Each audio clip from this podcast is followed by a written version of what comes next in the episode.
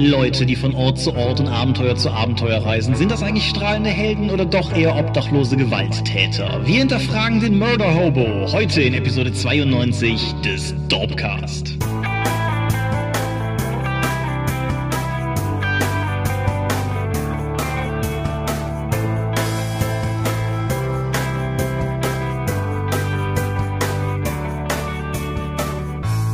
Hi und herzlich willkommen zu Episode 92 des Dorpcast. Einmal mehr haben wir uns spätabendlich hier versammelt, um über Dinge zu reden, die mit Rollenspielen zu tun haben. Und wenn ich wir sage, dann meine ich zum einen dich. Michael Skorpio-Mingers, guten Abend. Und zum anderen mich, Thomas Michalski. Hi. Und worüber reden wir heute? Über Verantwortung und warum Spielercharaktere sie eigentlich so selten haben. Genau, und ob sie sollten oder nicht. Nachdem wir also letztes Mal vor allen Dingen über uns geredet haben, reden wir diesmal über etwas, was uns fern ist, nämlich Verantwortung. Ach, Thomas, bitte. Ja. Bevor wir dazu kommen, kurz ein bisschen Nachklapp, ein bisschen Dorp in eigener Sache. Zum einen einfach nochmal der Hinweis auf die Drakon, die kleine und sympathische Pen Paper Convention in der Eifel, die vom 3. bis 5. März 2017 stattfindet. Diesmal nicht in Rohren, sondern im malerischen Paustenbach. Ich habe auf der Drakon-Seite mittlerweile ÖPNV-Anreiseinformationen hinterlegt und es haben sich mittlerweile erste Spielrunden eingefunden, die angemeldet sind, die man sich da anschauen kann. Wer also noch unentschlossen ist, lohnt vielleicht noch einmal entsprechend der Blick. drakon.contra.de ist die Anlaufstelle. Dann bei unserem Patreon, ihr wisst schon, da wo ihr uns Geld geben könnt, weil ihr uns cool findet und wir uns freuen, dass ihr uns cool findet. Bei unserem Patreon ist seit Mittwoch ein kleines Posting online mit einigen der Fotos vom Dorp Neujahrs, Weihnachts, wie auch immer, Essen, das mit den Gänsen, was wir durch eure vereinten Kräfte haben möglich werden lassen können. Diese Fotos sind online und wer entsprechend gucken will, was er da getan hat, der kann das da entsprechend tun. Ich habe gegen mein Patenkind bei Katan verloren bei der Dorp-Weihnachtsfeier. Der ist fünf. Das, das ist okay. Ich glaube, das ist ein bisschen wie bei Memory. Nein, nein. Bei Memory habe ich sie bis jetzt immer geschlagen. Katan ist schon, seine Schwester, so mit ihren sieben Jahren, hat mal eben Hardcore einen auf äh, Waldmonopol gemacht. Ja, das sind Gamerkinder. Ah ja, man merkt's. Ja.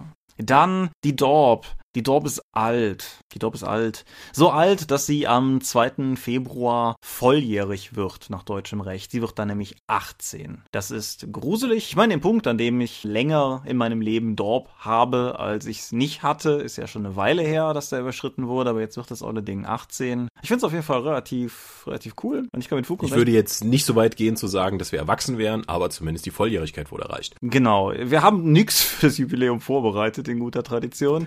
Ich ich äh, werde vielleicht hier oder da irgendwie ein Foto von der alten Dorp nochmal posten in Gedenken. Aber wenn wir irgendwas machen, dann machen wir es nicht wegen irgendwas Willkürlichem wie im Jubiläum, sondern weil wir irgendwas fertig haben. So, dann, dann haben wir es fast. Zwei Dinge noch. Zum einen schreibt Deep Impact im Tunnelorn über die neue Mäzenatenschau-Musik. Diese neue Ragtime-Mucke von der Mäzenatenschau ist aber waffenscheinpflichtig. Ich habe beschlossen, das als Kompliment zu nehmen. Hm, Finde ich gut. Ja, aber das wollte ich auf jeden Fall noch teilen, nachdem ich ja letztes Mal noch gesagt habe, dass ich unsicher wäre, wie die Leute die Musik finden würden. Und dann, ich habe wegen all den Dingen, die wir letztes Mal bei den Hörerfragen beantwortet haben, zu einem spezifischen Thema mittlerweile vier private Nachrichten, E-Mail, Twitter, irgendwas in der Art bekommen, die da nicht zufrieden waren mit der Detailtiefe unserer Antwort. Kannst du erraten, welches das war? Nein. Die Frage mit, ob Gott einen Mikrowellenburrito so heiß machen kann, dass er ihn selbst nicht essen kann. Vier Leute haben mir geschrieben, dass es ja nicht angehen könnte, dass ein studierter Philosoph hier im Podcast einfach gar nicht auf die Frage antwortet. Hast du nicht? Ich kann mich gar nicht mehr dran erinnern, dass die gestellt wurde. Ich habe die gestellt und deine Antwort darauf war, kommt auf die Marke an. Das war eine gute Antwort. So, liebe Hörer. Dies ist das sogenannte Allmachtsparadoxon. Dafür muss man die Art der Allmacht unterscheiden, die sich entsprechend darbietet. Wenn es eine abdingbare Allmacht ist, ist es möglich, dass Gott einen Mikrowellenburrito so heiß macht, dann seine Allmacht abgibt und ihn dann isst und sich verbrennt oder ihn nicht essen kann, entsprechend. Das ist die eine Variante. Die anderen beiden Varianten sind essentielle Allmacht. Dann erfordert dieses Wesen die Allmacht, um dieses Wesen zu sein. Dann ist die einzige wichtige unterscheidbare Frage, ob das Wesen so allmächtig ist, dass es auch nicht an die Regeln der Logik gebunden ist. Wenn es an die Regeln der Logik gebunden ist und essentiell allmächtig, dann geht es nicht. Wenn es nicht an die Regeln der Logik gebunden ist, dann ist na holla die Waldfee kann's eh machen, was es will. So. Es gibt verschiedene Stufen von Allmacht? Oh ja. Ich dachte, das wäre so ein Catch-all, dass man einfach alles kann. Oh nein, oh nein, nein. In einem späteren Dorpcast, da werde ich euch mal die verschiedenen Arten von Unendlichkeit erklären. Theoretische Philosophie, zwei Semester Rollenspieltheorie sozusagen, also Ingame-Theorie, das ist fantastisch. Mhm. So, ihr habt es so gewollt, ihr habt es jetzt bekommen. Wollen wir über Medien reden? Ja, fang mal an. Du hast ja schon mal gut vorgelegt mit deiner Unendlichkeit. Okay, Medien. Es ist eine unendlich lange Zeit her, da habe ich hier über John Green Bücher gesprochen. Immer mal wieder im Dropcast. Und eines dieser John Green Bücher, von dem ich gar nicht genau sicher bin, ob wir da schon den Dropcast hatten, als ich es gelesen habe, ist Paper Towns oder zu Deutsch Margos Spuren. Margos Spuren ist verfilmt worden nach dem bahnbrechenden Erfolg von The Fault in Our Stars, respektive Das Schicksal ein mieser Verräter, wurde dann im Jahr darauf von mehr oder weniger denselben Leuten Paper Towns verfilmt. Worum geht's? In der Hauptrolle steht ein Jugendlicher namens Quentin, von seinen Freunden liebevoll Q genannt, der ein langweiliges Nerdleben verlebt, was sich vielleicht darin zusammenfassen lässt, dass er an einer Stelle mal behauptet, es wäre gar nicht wahr, dass sie nicht auf Partys gehen würden und dann von anderer Stelle eingeworfen wird, wenn auf dieser Party ein Saxophon vorhanden wäre, würde es nicht als Party zählen. Nun, ihm gegenüber wohnt gewissermaßen die totale Antithese all dessen, nämlich eine junge Frau namens Margot Roth Spiegelman. Und das ist quasi sein Jugendschwarm. Als Kinder haben sie relativ viel miteinander rumgehangen, aber irgendwann ist das dann auseinandergegangen, weil er ist halt ein komischer Nerd und sie ist verrückt. Und dann in einer schicksalshaften Nacht schleicht sie sich nachts in sein Zimmer und bittet ihn um Beihilfe, weil sie in dieser, in dieser Nacht mehrere Aufgaben zu erfüllen habe und mindestens die Hälfte davon würde einen Fluchtwagenfahrer erfordern. Und da schließt er sich dann an und dann ziehen sie eine Art äh, kleine Schneise der Verwüstung durch Leute, die Margot in irgendeiner Form nicht gut mitgespielt haben, zum Beispiel der Freund, der sie betrügt und so weiter und so fort. Und am nächsten Morgen ist Margot weg. Und Quentin setzt sich mehr oder weniger in den Kopf, dass verschiedene Dinge, die er sieht, Hinweise sind, die Margot hinterlassen hat. Margot war durchaus jemand, die immer mal verschwunden ist und die immer mal Hinweise hinterlassen hat, aber Quentin setzt sich jetzt in den Kopf, dass sie diese Hinweise hinterlassen hat, damit er derjenige ist, der sie wiederfindet. Und dann schnappt er sich seine Gang aus Nerdfreunden und im Film eine im gegenüber dem Buch gesteigerte Quote von Frauen, die auch noch mitkommt. Und dann machen sie sich entsprechend auf die Suche bei dem Versuch, sie zu finden. Das Ganze ist ein Film aus einem Genre, wie es in der Form meiner Meinung nach sehr rar geworden ist. Es geht so ein bisschen einfach in diese Kategorie von, ja, Filmen ohne Übernatürliches, ohne irgendwas in die Richtung, einfach aus, aus dem Leben von Jugendlichen. Das ist halt so ein bisschen die Fer Ferris Bueller's Day Off Richtung oder der von dir so unglaublich geliebte Breakfast Club oder irgendwas in die Richtung halt. Der Film stößt in eine ähnliche Richtung. Er hat natürlich so eine Art Mystery Plot, weil es eben darum geht, ob sie Margot wiederfinden oder nicht und was passiert ist. Der Film ist dahingehend weniger düster als das Buch, weil ein essentieller Teil des Buches ist, dass im Buch die häufiger die Behauptung oder die Theorie aufkommt, dass Margot selbstmordgefährdet ist und im Buch immer so ein bisschen der Gedanke hinterher steckt, dass wenn sie sie finden, sie vielleicht gar nicht mehr im Leben ist. Das ist ein düsterer Aspekt des Buches, den der Film komplett außen vor lässt und tauscht das ein gegen eine unfassbar sympathische Gang von Nerds, die für alles gerüstet ist, aber nicht unbedingt für so eine Art Roadtrip-Abenteuer, sich aber trotzdem auf eins begibt. Und ja, mir hat der Film außerdem gut gefallen. Es ist ein kleiner, un, ja, unspektakulär, nicht im qualitativen Sinne, aber er hat halt keine Explosion, er hat halt keine wahnwitzigen CGI-Effekte oder irgendwas in die Richtung. Es ist einfach eine nette, cool erzählte Geschichte von Jugendlichen, die sich erfrischend so anfühlen wie echte Jugendliche, die auch erfrischend immer noch jung aussehen, auch wenn es volljährige Darsteller sind. In der Hauptrolle ist äh, als Quentin Ned Wolf, den man aus Das Schicksal des ein dieser Verräter schon kennen kann und Cara Delevingne, ehemaliges Model, jetzt unter anderem auch schon in anderen Filmen wie Suicide Squad drin gewesen, eine Schauspielerin gibt die Margot und dann gibt es noch einen Haufen anderer Leute. Und ja, mir hat der Film ziemlich gut gefallen. Wer irgendwie auf das Genre von derartigen Jugendfilmen steht, der habe hiermit meine dickste Empfehlung. Okay, ich habe ein Buch gelesen. Ich bin schockiert. Ja, habe ich auf der APC letztes Jahr, glaube ich, gekauft. Es ist ein Tabletop-Buch und es heißt Frostgrave. Frostgrave könnte man als der neue heiße Scheiß im Tabletop-Bereich bezeichnen, weil es halt darum ist, nimmt so ein bisschen die guten alten Erinnerungen von Mordheim auf und setzt die in ein eigenes Setting um. Es ist ein Fantasy-Setting, es ist eine eingefrorene Stadt, in der Magier unterwegs waren, jetzt taut die langsam auf und viele Magier gehen jetzt dahin mit ihren Henchmen, um eben diese Schätze da zu bergen. Frostgrave ist so ein B5 großes Buch mit äh, überschaubar vielen Seiten, hat 128 Seiten, äh, ist in, in der deutschen Ausgabe äh, vom Miniaturicum rausgegeben unter mit Zuhilfenahme von dem Zauberfeder Verlag, die ja vor allen Dingen für Labkram bekannt sind. Mhm. Schickes kleines Hardcover mit Lesebändchen, Spotluck auf dem Cover, also das lässt sich durchaus sehen. Das Spiel an sich ist toll. Es setzt vor allen Dingen auf Kampagnenmodus, da spielt es erstmal auf, weil du hast einen Magier und der hat einen Lehrling dabei, das ist schon mal die Grundlage jede, jedes deiner Teams.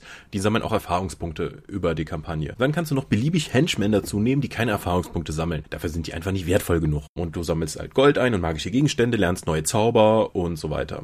Die Magier können aus verschiedenen Gilden stammen und dann entsprechend auch Zaubersprüche dann leichter oder schwerer lernen, die man eben finden kann. So, an sich Ein tolles Spiel, wird von vielen Leuten gemocht, äh, gibt auch schon Hömmele Erweiterungen auf Englisch. Das Ding ist also richtig erfolgreich, hat auch eine eigene Miniaturenreihe bekommen. Am Anfang haben die noch gesagt, ja, guck mal, wie es läuft. Wir bringen mal einfach nur das Buch raus und ein paar Miniaturen. Zwischen ist das richtig groß. Im Deutschen gibt es auch schon den ersten Kampagnenband mit Untoten, das Erwachen des Leashlords. Was sehr auffällt bei dem Buch, es sieht absolut fantastisch aus. Sie haben einen Zeichner, ich muss gerade mal nachschlagen, wie der hieß, von Dimitri Burmak.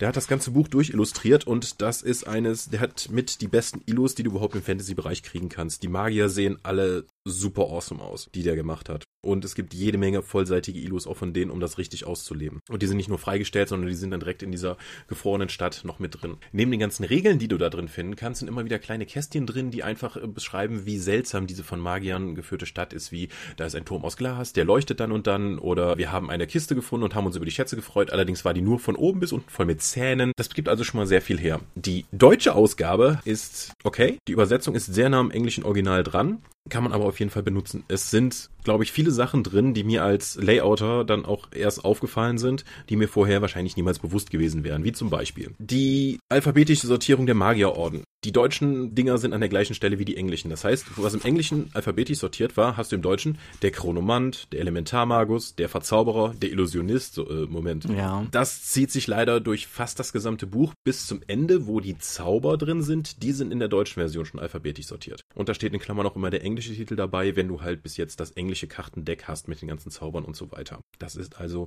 nett. Ein weiteres interessantes Layout-Problem offensichtlich sind die Unterüberschriften eigene Textfelder, die weiteren Text verdrängen. Das heißt, wenn da drunter noch Text steht, normaler Fließtext, und die Buchstaben zu hoch gehen, sind die stellenweise oben abgeschnitten.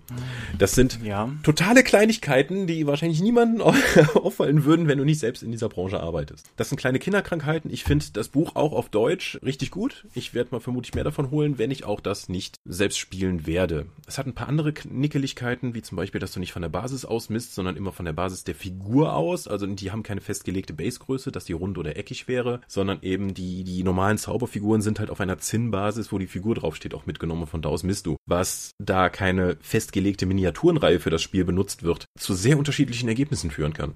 Das ist nur etwas, was mich irritiert, aber ansonsten hat das sehr viel Charme. Die ganzen Tabellen, auf denen man würfeln kann, alles, was passieren kann, macht total viel Spaß. Ich würde jedem empfehlen, der auch mal in Tabletop nur reinschnuppern möchte, weil du das Buch kostet 25 Euro. Du kannst dir dann nochmal für unter 40 Euro dann deine Band oder 40 bis 50 Euro deine Mini, äh, deine Zauberer, dein Lehrling und eine Plastikbox mit Henchmen kaufen und dann einfach mal eine ganze Weile spielen.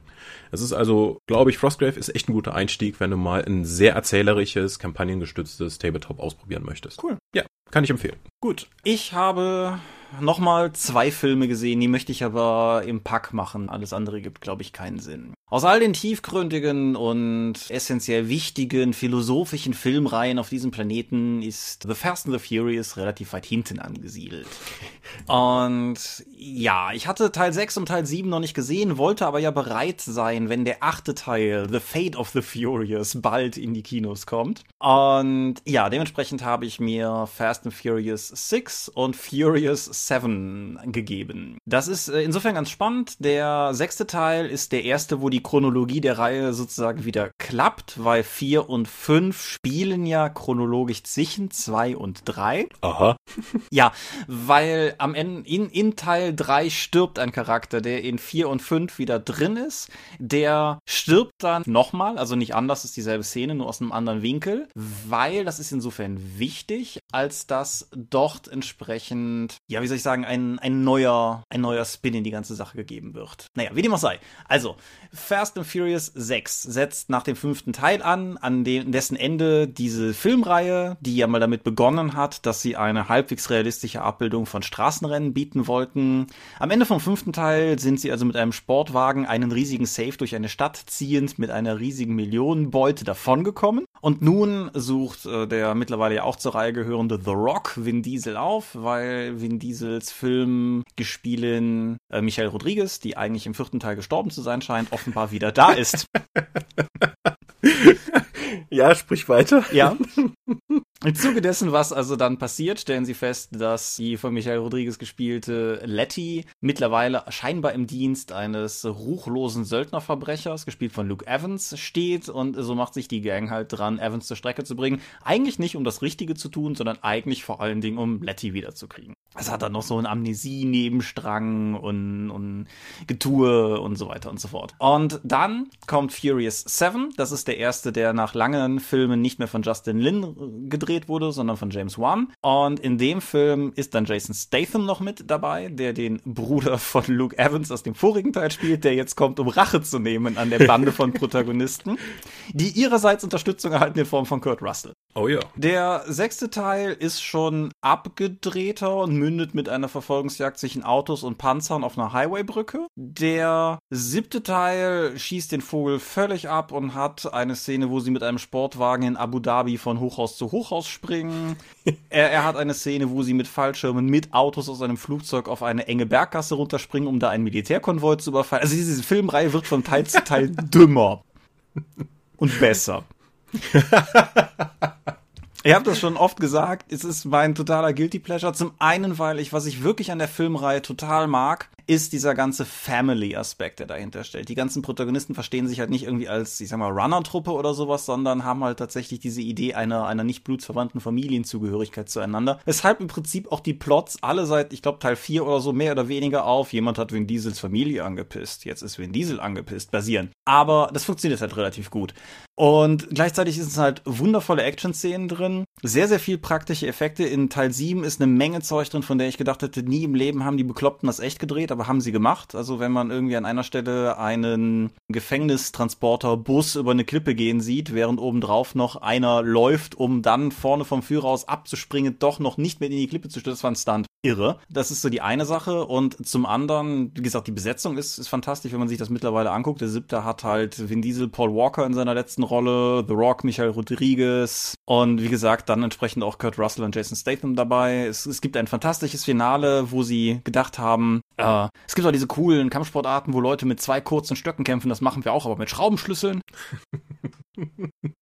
ja, nein, also ich, ich kann die Filme, also wer, wer intelligente Filme sucht, muss was anderes gucken, ganz ehrlich. Aber wer, wer einfach Bock auf eine coole Actionreihe hat, einmal mehr, ohne Superhelden, ohne übernatürlichen Fu, einfach nur Unfug, der sollte die auf jeden Fall gucken. Wer schon immer mal sehen sollte, wie The Rock mit einem Krankenwagen eine Predator-Drohne vom Himmel holt, muss er gucken. Und ja, ich, ich ramble, aber ich bin total angetan. Ich mag die Filme, brunstdumm, aber sehr, sehr Welcher war der, der jetzt im Kino war? War das der siebte oder achte? Der, der jetzt kommende mit dem U-Boot im Trailer, Ja. das ist der achte. ah, ah, okay. Das ist Fate and the Furious? Of the Furious. Fate of the Furious, okay. Ja, macht Sinn. Das ist uh, The Fast and the Furious, Too Fast, Too Furious, The Fast and the Furious Tokyo Drift, Fast and Furious, Fast 5, Fast and Furious 6, Furious 7 und The Fate of the Furious. Das kann, das muss ich auch ablesen. Das ist völlig mir.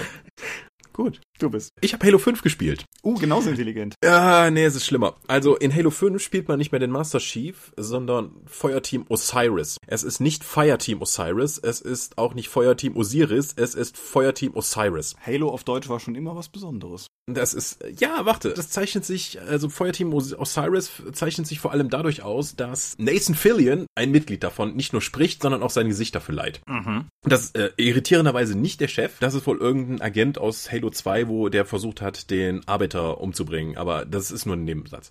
Egal, ich weiß nicht mal, wie der heißt. Nur leider wird Nathan Fillion nicht wirklich genutzt. Also storytechnisch oder so. In den 15 Missionen ähm, spielt man in dreien selbst den Master Chief und sein Team Blau. Weil Team Blau, ne, das kennt er schon seit Ewigkeiten. Das ist ein super Team, das ist praktisch seine Familie. Hast du schon mal mitbekommen? Wird dir öfters in dem Spiel gesagt. Dann muss es ja wahr sein. Mhm. Naja, bekommt man halt nicht mit. Ich hatte durchaus Probleme in den Missionen zu erfassen, wen ich gerade spiele, wo ich bin und warum. Denn selbst für ein Halo-Spiel ist die Story um diese wahnsinnige Cortana, die uralte Blutsväter-Wächter auf Planeten aktiviert, um die Galaxis zu befrieden, scheiße erzählt. Also Halo war nie gut darin, Charaktere oder Geschichten zu platzieren, aber Halo 5 ist wirklich, wirklich der Tiefpunkt der Reihe, was das Erzählerische angeht. Das ist bedrückend. Also mitten im Spiel hilft man auch dem Gebieter, also diesem Alien-Typen, den man noch in Halo 2 gespielt hat, bei einem Bürgerkrieg auf seinem Heimatplaneten, also bis auf dem Heimatplaneten der Eliten. So, haha, toll. Und was machen wir jetzt? Wir schießen auf andere Aliens. Das passt eigentlich gar nicht zum Rest, macht aber auch nichts, weil an dem Punkt, wo das kommt, war ich auch schon auf, aha, jetzt tauchen hier auf dem Heimatplaneten also auch noch Blutsväter-Soldaten auf. Wie kommen die dahin? Warum sind die, ach egal, abknallen. Geht halt weiter. Ich hatte auch jetzt mal von der Story abgesehen den Eindruck, dass der Spielfluss anders läuft. Man selber und die Gegner sterben sehr viel leichter, aber dafür hast du halt immer drei Kameraden dabei. Halt dein Feuerteam. Die können dich bis zu einem gewissen Zeitraum wiederbeleben. Für den Normalmodus bin ich auch recht häufig gestorben im Vergleich zu den anderen Halo-Teilen.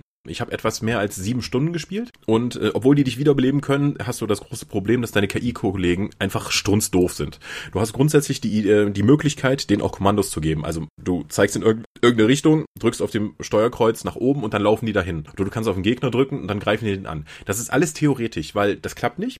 Und wenn du so etwas machst wie, oh, ich liege am Boden, kommt mich retten, klappt das auch nicht häufig. Also dann, ich habe oft genug gesehen, ich wurde von einem Geschütz umgehauen, ich sag denen, hier, kommt mich holen. Dann laufen drei Leute in einer Reihe auf das Geschütz zu, um mich wieder zu beleben und werden alle abgeknallt. Und dann kann ich wieder an einem Savepoint neu starten. Egal. Ich sollte noch erwähnen, von den erwähnten 15 Missionen sind drei nur Missionen, in denen man nicht schießt. Man macht da Levelerkundungen, man sammelt geheime Missionsbriefings, äh, wenn man möchte, und man redet mit Leuten, um damit es halt in der Story weitergeht. Wenn ich den Sammelkram mal weggelassen hätte, hätte ich locker nochmal 30 Minuten weniger in das Spiel investiert. Aber insgesamt, diese verkackte Story und diese vertanen Chancen ärgern mich am meisten. Deswegen gehe ich jetzt nicht mehr ein auf den Sammelkartenbasierten Multiplayer, der es geschafft hat, meinen Lieblings-Multiplayer-Modus von Halo einfach mal nicht mehr drin zu haben, den Squad-Modus, wo man kooperativ Alienwellen abwehrt. Dafür ist reingekommen der Kriegszonen-Modus, wo man nach dem Spawnen sofort erschossen wird, weil man zu 50 Leuten auf einer Karte spielt. Ich bin oftmals so, du kommst wieder rein, ich konnte mich noch nicht einmal drehen, zack, erschossen. Das ist besonders relevant, weil diese eben erwähnten Sammelkarten, die benutzt du, um dann eben direkt von Start aus eine Sonderwaffe zu haben, wie ein Scharfschützengewehr ah. oder ein Fahrzeug oder so etwas. Die ist dann weg. So, ein Einsatz. Das funktioniert auch in anderen Multiplayer-Szenarien, wo du dann Karten bekommst, um deine Erfahrungspunkte, die du sammelst, dann eben noch zu vergrößern. Ich hatte es mehrfach, dass ich eine, eine Gruppensuche gemacht habe, in der Gruppensuche dann auf, ich möchte gerne diesen Erfahrungspunkte-Boost benutzen. Ich komme, werde einer Gruppe zugeteilt, der Bildschirm wird schwarz, da steht, du hast verloren und ich, und der Bonus ist weg. So, ja, das war dein Multiplayer-Erlebnis. Ich bin zu spät halt in eine bestehende Gruppe reingekommen. Ganz toll. Was für eine Enttäuschung. Eigentlich wollte ich, oh, ich bin noch nicht mal fertig. Ich wollte das Ding eigentlich an einem Sonntag spielen. Steck die DVD in die Xbox One und die Xbox sagte, Junge, bevor du das spielen kannst, zieh erstmal 51 Gigabyte Update für das Spiel. Das ist so irre. Bitte, was? Ich habe eine Konsole, um mich aufs Sofa zu setzen und zu spielen, nicht um tagelang Updates zu ziehen. Das kann doch nicht sein. Ich muss 51 Gigabyte Updates ziehen? Ja, was haben die denn da gemacht? Vor allen Dingen, weil die Datenübertragungsraten von Xbox Live genauso wie PSN ja meistens so Bombe sind, ne? Das ist völlig egal. Ich sehe jetzt hier eh im Taunus und hier kommt ja nichts an. Ich habe halt eine 10 Gigabyte Leitung effektiv. Das, das, ich muss das Ding halt nachts laufen lassen, damit ich überhaupt eine Chance habe, Halo spielen zu können. Nee, also Halo 5, das war echt nix, auch wenn das Spiel halt, das muss man aber zugute halten, echt bombegut aussieht. Die Zwischensequenzen sind grandios gerendert, aber in denen passiert halt auch wichtiger Kram, wie zum Beispiel, dass der Schurke, der in Halo 4 definiert wurde, einfach mal das Licht ausgeblasen wird. Hätte ich vielleicht gerne selbst im Spiel gemacht. Warum darf ich das nicht selber tun? Nee, nee, ich steige mich nur wieder in andere Punkte rein. Halo 5, Riesenenttäuschung. Finde ich halt insofern schade, als dass ich Halo 4 vom Erzählerischen her fast eine der interessantesten Teile fand. Nicht Sie machen halt mit der ganzen, mit dem ganzen insgesamt Storytelling total viel Unfug. Ich fand Halo 3 eigentlich besser, wo Cortana und der Master Chief halt sowas wie eine Beziehung aufgebaut haben. Ja, wie gesagt, gerade da fand ich 4 halt teilweise stark. Also diese Dialoge zwischen Master Chief und Cortana, wo Cortana mhm. beginnt zu hinterfragen, wer von ihnen beiden eigentlich die schlimmere Maschine ist, sie oder der Chief, das fand ich eigentlich schon ganz cool. Ich, die, der ganze Progenitor-Plot von Halo 4 war auch Mumpe. Aber andererseits muss man Blutsväter! Ich, also, ah, ich glaube, die haben sich da echt in ein paar Sackgassen übersetzt, aber deswegen spiele ich ja Halo weitestgehend immer noch auf Deutsch, weil es, es hat was ganz Besonderes. Ja, so kann man das auch sagen. Bist du durch? Ja. Ich habe Halo 5 fertig. Okay, ich habe noch was gelesen. Im Jahre 1872 erschien eine Novelle des irischen Autors Joseph Sheridan Le Fanu. Hallo. Ich habe lange versucht rauszukriegen, ob man den Mann so ausspricht, weil er ist ein Ire, aber er heißt nun mal Le Fanu. Und die Hälfte der Quellen, die ich gefunden habe, sagen Le Fanu, ein Drittel sagt, wissen wir nicht, und der Rest sagt Le Fanu. Ich bin jetzt mal mit dem Französischen gegangen. Wie auch immer, der Mann hat eine Novelle geschrieben namens Carmilla. Carmilla ist vielleicht neben Bram Stokers Dracula eine der wichtigsten Vampirerzählungen der, der frühen Zeit. Und ob schon das Buch mittlerweile ja 145 Jahre auf dem Buckel hat, was schon echt eine Menge ist, habe ich halt gedacht, lies es nochmal. Ich habe das irgendwann während Zivildienstzeiten vor langer Zeit mal gelesen, aber hatte im Prinzip gar keine Erinnerung mehr dran, außer so die gröbsten Grundzüge und dachte, ich lese es einfach nochmal. Die alte Diogenes-Ausgabe, die ich immer noch habe, hat den wundervollen Beititel Carmilla, der weibliche Vampir, mm. womit das dann auch schon mal geklärt wäre. Worum geht's? Es geht um einen österreichischen, ja, was ist denn er, Witwer, irgendwie ehemaliger Beamter oder sowas, oder vielmehr seine Tochter. Das ist eine Ich-Erzählung aus Sicht der Tochter. Und eines Abends bricht wild eine Kutsche auf ihr Gelände, stürzt auch noch wild auf die Seite, als sie irgendwie einen Stein touchiert. Und heraus steigt eine Frau, die sich vielfach entschuldigt für die Randale, die sie veranstaltet, und fragt, ob es wohl möglich wäre, ihre nach dem Sturz erstmal besinnungslose Tochter dazulassen, weil sie jetzt ohne Pause zu machen Tag und Nacht weiterreisen müsse, aber das mit dem Zustand ihrer Tochter ja nicht ginge. Der Österreicher, guter Mann wie er ist, sagt, ja klar, lassen Sie die hier, holen Sie sie irgendwann ab, wir sorgen gut für sie. Und ja, man, man ahnt es, diese nun doch in Obhut gegebene junge Frau ist eben besagte Carmilla. Dann entwickelt sich das Ganze mehr oder weniger so, wie man das als heutiger Leser erwartet. Das heißt, sie freundet sich erst ein bisschen mit Laura, der Ich-Erzählerin, an. Das ist soweit alles ganz, ganz nett und so. Aber gleichzeitig häufen sich komische Berichte über Leute, die an unerklärlichen auszehrenden Krankheiten verenden in der Gegend. Leute, die berichten, dass sie eine Person durch die Wälder haben schleichen sehen, all sowas halt. Und ja, wie, wie man sich das halt so heutzutage relativ gut erahnen kann, stoßen sie dann nach und nach auf erste Hinweise, dass vielleicht mit ihrem mysteriösen Gast etwas nicht stimmen kann, erfahren noch von einem anderen Bekannten, dass sich da etwas sehr Ähnliches zugetragen hat und eine Frau, deren Name verdammt aussieht wie ein Anagramm von Camilla, da irgendwie zu Gast gewesen ist und eben auch dort eine Tochter verstorben ist und so entwickelt sich das dann immer weiter. Der Plot ist in manchen Teilen die klassische Vampirgeschichte, wie, wie man sie heute kennt, mit, mit allen Tropes, die man so mitnehmen kann. Er unterscheidet sich für mich zum einen darin, dass ich die Ich-Erzählerin, die weibliche Hauptfigur, eher ungewöhnlich fand. Mag sein, dass ich da irgendwie gedanklich auf dem Holzsteg bin, weil ich vielleicht auch einfach zu viel Lovecraft mit seinen männlichen Protagonisten gelesen habe. Aber das fand ich auf jeden Fall ganz, ganz interessant. Es ist verdammt cool geschrieben. Also das mag zu Teilen an der Übersetzung liegen, aber ich hatte auch heute nochmal den Originaltext reingeguckt. Für ein 145 Jahre altes Buch liest sich das richtig locker flockig runter. Anders als zum Beispiel den Stoker, den ich zwar auch literarisch irgendwie wertvoll, aber wesentlich schwerer zugänglich finde. Und das macht auf jeden Fall Laune. Und es ist, ob schon man im Prinzip alles kommen sieht, weil einfach der, der ganze Plot, der dahinter steckt, heutzutage völlig tot erzählt ist, ist es irgendwie immer noch spannend zu lesen, weil die Art und Weise, wie Le Fanu die Geschichte aufbaut, wirklich schön und gut gemacht ist. Insofern, wer Vampirgeschichten mag, aber Vampire, die nicht glitzern, wer entsprechend gerne auch so ein bisschen alte Horrorklassiker sich mal anschaut, um zu gucken, wo der ganze Kram eigentlich herkommt, der macht mit dem Buch auf keinen Fall was falsch.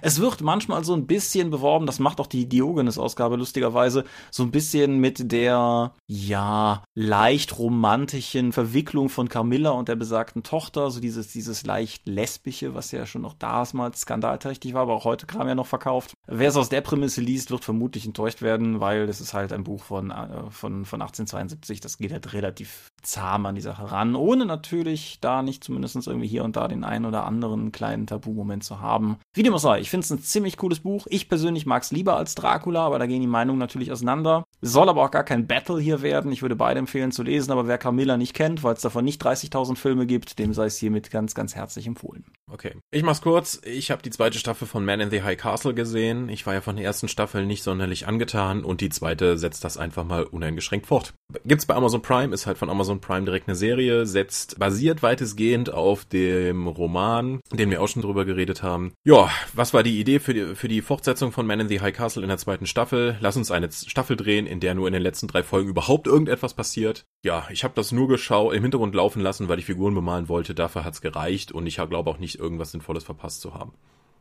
Ach, du bist fertig. Ich könnte jetzt irgendwie versuchen, was zusammenzufassen, aber was passiert? Einer der Charaktere wird nach Berlin geschickt, damit man da überhaupt verstehen kann, was es da an inneren politischen Sanktionen gibt. Der macht da nichts. Er trifft irgendwie von den, wie hieß das nochmal, diese Nazi-Zuchtstationen? Irgendwie Singsgeboren und die Jugendlichen aus diesem Dingsgeboren-Projekt haben sich halt jetzt irgendwie in den 60ern dann in Deutschland dann auch zu einer Sex- und Drogenkommune entwickelt, wie es eben die Jugendlichen in dieser Zeit in Amerika getan haben, aber da Amerika besetzt ist und so. Das sind ein paar paar nette Ideen drin, aber das hilft dir halt nicht, wenn die ganze Serie sich eigentlich nicht weiterentwickelt. Du, ich gucke die ganze Zeit und denke mir, es passiert nichts. Nichts in dieser Serie. Es geht sogar so weit, dass der japanische Handelsminister, den sie da haben, es dann seine Fähigkeit aufbringt, in die andere Dimension zu wechseln, also in unsere Realität und da irgendwie seine Soap Opera Familiengeschichte aufgebla aufgeblasen wird, weil ihnen sonst nichts mehr eingefallen ist. Es ist eine wahnsinnig langsam und unnötig in die Länge gezogene Serie, wo ihnen einfach, sie versuchen ein Buch jetzt schon auf zwei Staffeln aufzublasen. Und es ist auch kein besonders dickes Buch, ne? Das muss man halt auch dazu Nein. sagen. Also, wie gesagt, die, die Haupthandlung davon wird praktisch gar nicht fortgeführt. Es werden neue Charaktere eingeführt, die am Ende dann wieder rausgenommen werden, weil sie eigentlich ihre Funktion erfüllt haben, einfach nur die Story in die Länge zu ziehen. Es ist ganz furchtbar. Ich weiß nicht, wie die ganzen hohen Wertungen dafür zusammenkommen. Vielleicht hat Amazon Prime einfach auch da die negativen Wertungen einfach gelöscht. Aber es passiert fast nichts. Also ich habe gerade mal geguckt, die Penguin Classics Ausgabe von Man in the High Castle hat 272 Seiten. Jeder, der sich beschwert, dass sie aus dem Hobbit drei Filme gemacht haben, kann das jetzt langsam nicht mehr ernst nehmen. Das sind jetzt zwei Staffeln, ah was, 10, 13 Episoden? Ja, sowas. Ja, das ist halt schon, ja. Lebensborn. So. Ja. Wer übrigens das Buch lesen möchte und sich fragt, wie er das auf Deutsch kriegt und sich wundert, dass er keinen Titel in die Richtung findet, das hat eine gute und sehr alte Tradition, dass Philip K. Dick Veröffentlichungen auf Deutsch alle grauselig heißen. The Man in the High Castle heißt auf Deutsch das Orakel von Berge. Genau, und äh, die Ausgabe habe ich auch im Schrank stehen. Habe ich vor Hömmele Jahren gelesen. Genau, aber Philip K. Dick Ausgaben auf Deutsch ist ja ohnehin wirklich ein, ein auch, auch visuelles. Wobei, es gibt, es gibt Fragmente von äh, einer Fortsetzung, die Philip K. Dick noch angefangen hat. Ich denke mal, dass die, äh, auch der ganze Aufbau der zweiten Staffel dahin führt, dass eigentlich mehr da noch passiert. Wenn die irgendwann dann anfangen, dass die Nazis dann noch Paralleldimensionen anfangen zu erobern oder auf der Venus landen unter Alien. Ach, egal. Hoffentlich, ich, wenn ich irgendwie noch viel zu bemalen habe, gucke ich vielleicht auch irgendwann die dritte Staffel, wenn die kommen sollte. Wenn du mit Shannara durch bist. Shannara habe ich durch. Also, ah, da kommt ja auch noch eine zweite. Okay, gut. Kommen wir mal zum Thema. Kommen wir zum Thema. Wir reden über Charaktere mit und ohne Verantwortung, Charaktere mit und ohne Bindung und so etwas in der Art. Ja. Du hast das, denke ich, mit einem schönen Schlüsselbegriff schon im Vorgespräch benannt. Herr Mingers, was ist ein Murder Hobo?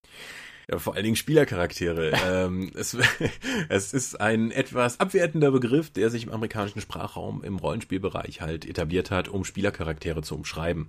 Es geht nämlich darum, dass es äh, heimatlose Gesellen sind, die umherziehen und Leute umbringen, was äh, tatsächlich eine adäquate Beschreibung für die meisten Spielercharaktere in Rollenspiel-Settings sind, zumindest in Fantasy-Settings. Ja, das ist, das ist korrekt. Das ist lustigerweise konträr zu vielen erzählenden Formaten, wie wir sie heute so kennen. Gerade irgendwie langfristig angelegte Fernsehserien verwenden das eher selten zumindest. Selbst moderne Fantastik macht das nicht mehr überall. Also sowas wie, ja, zum Beispiel das Lied von Eis und Feuer ist ja anders als zum Beispiel der, der Herr der Ringe bei weitem nicht so eine Reiseerzählung halt einfach von A nach B, sondern hat entsprechend seine festen Locations, an denen die Handlung fortgeführt wird. Aber der, der generische Spielercharakter, der diese Woche hier und nächste Woche dort ist, um irgendwas zu erschlagen, ja. Genau.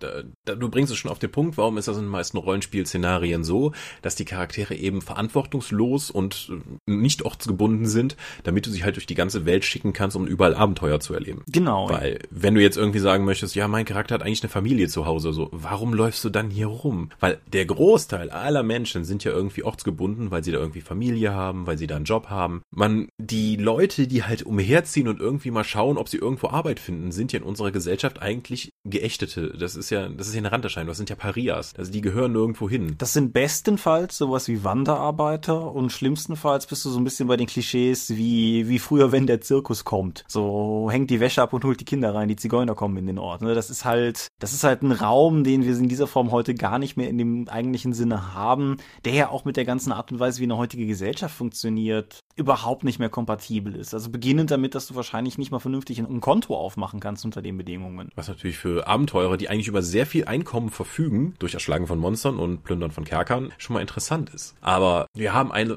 also Abenteurer sind eine Gruppe, die keine Verantwortung kennt, weil sie sich eigentlich niemandem zugehörig fühlt. Sie sind nicht ortsgebunden, wo sie irgendwie belangt werden können. In den allermeisten Fällen akzeptieren sie örtliche Autoritäten nicht. Es gibt ja das übliche Problem von, ihr müsst eure Waffen abgeben. Ja, am Arsch werde ich das tun, weil aus dramaturgischen Gründen kommt dann meistens irgendeine Szene, wo man dann überfallen wird. Aber die aber trotzdem über eigentlich große Macht verfügen und viel Geld. Aber trotzdem weiterhin umherreisen. Ja, und die gleichzeitig so eine, dem gegenüber ein bisschen schizophren anmutende Grundhaltung haben, sich dann doch irgendwie in Probleme einzumischen. Man könnte ja auch sagen, irgendwie hier müsst ihr selber gucken, wie er klarkommt, ist nicht mein Problem, ich ziehe jetzt weiter. Was? Der Ort wird von einer Harpie heimgesucht? Dann sehe ich mal lieber zu, dass ich Land gewinne. Ne, das ist halt, mhm. Das ist halt auch nicht Abenteurermentalität. Was noch so ein bisschen in die Nische schlägt, sind manche Westernhelden. So der, der einsame Cowboy oder so. Mhm. Der halt entsprechend auch vielleicht in den Ort kommt. In den meisten Fällen wahrscheinlich nicht wegen seiner moralischen Beweggründe, sondern eher wegen glänzendem Gold oder so, sich bereit erklärt, den Leuten zu helfen. So irgendwie der von mir neulich hier besprochene Lucky Luke Comic zum Beispiel. Der Mann, der Lucky Luke erschoss, hat im Prinzip genau diesen Plot. Luke kommt in die Stadt. Es gehen doch seltsame Dinge vor. Er wird involviert. Er kümmert sich darum. Die lokalen Autoritäten, der Sheriff und so weiter, werden von ihm direkt mal in Frage gestellt, weil sie nicht seinem Ideal von Rechtsprechung und Rechtsverständnis entsprechen und er mischt sich da halt entsprechend weiter ein und am Ende ist der Plot irgendwann vorbei. Und das ist halt eine Art von Storytelling, die hast du ja haufenweise. Könnte es sein, dass es, dass es für die, die klassische Heldenreise äh, als Trope, die du ja in eigentlich allen Abenteuergeschichten hast, notwendig ist, dass du irgendwie entwurzelt wirst, weil in ganz vielen von diesen Geschichten hast du ja am Anfang irgendwie einen Bezugspunkt, du hast eine Stadt, du hast eine Familie oder so etwas, aber dann wird die Familie umgebracht oder du bringst sie in einem Anfall von Wahn selber um oder die Orks überfallen deine Stadt und dann musst du halt losziehen. Das heißt, du wirst gezielt von der Geschichte entwurzelt, um eben frei zu sein, um diese Reise anzutreten, denn die Heldenreise ist ja nicht nur eine spirituelle, dass du dich eben charakterlich weiterentwickelst, sondern tatsächlich auch in fast allen Fällen eine physische Reise, die dich in verschiedene Orte bringt, damit du dich eben charakterlich weiterentwickelst entwickelst. Ja, auch in dem klassischen Heldenreisemodell noch Campbell, also die die, die klassische Heldenreise sozusagen ist das Überwinden der ersten Schwelle einer der klassischen Punkte. Also, dass, du, dass der Protagonist traditionell den Ruf des Abenteuers zwar vernimmt, aber sich erst einmal weigert, dann aber, wie du sagst, gewissermaßen entwurzelt wird, um über diese Schwelle zu treten. Was natürlich der große Unterschied zwischen der traditionellen Heldenreise in vielen Geschichten und der klassischen Rollenspielkampagne ist, dass die Heldenreise in der Regel irgendwie sowas wie ein Ziel hat. Sei es jetzt irgendwie ein, ein geografisches oder zumindest ein erzählerisches, wohingegen ja sehr viele Rollenspielkampagnen mehr oder weniger ad infinitum laufen. Mhm. Ja, damit du eben als Spielleiter dann noch deine Vorstellungen für die ganze Gruppe dann mit einarbeiten kannst. Wohingegen eine klassische Heldenreise ja ein literarisches Format ist, wo du als Autor dann die Kontrolle über alle Figuren hast und sie jetzt gezielt zu einem Ziel hinarbeiten kannst. Das kannst du mit Spielercharakteren halt nicht machen. Außer du einigst dich am Anfang mit der Gruppe darauf, dass wir jetzt eine Themenkampagne, die Abenteuerpfade von Pathfinder eignen sich da gut für.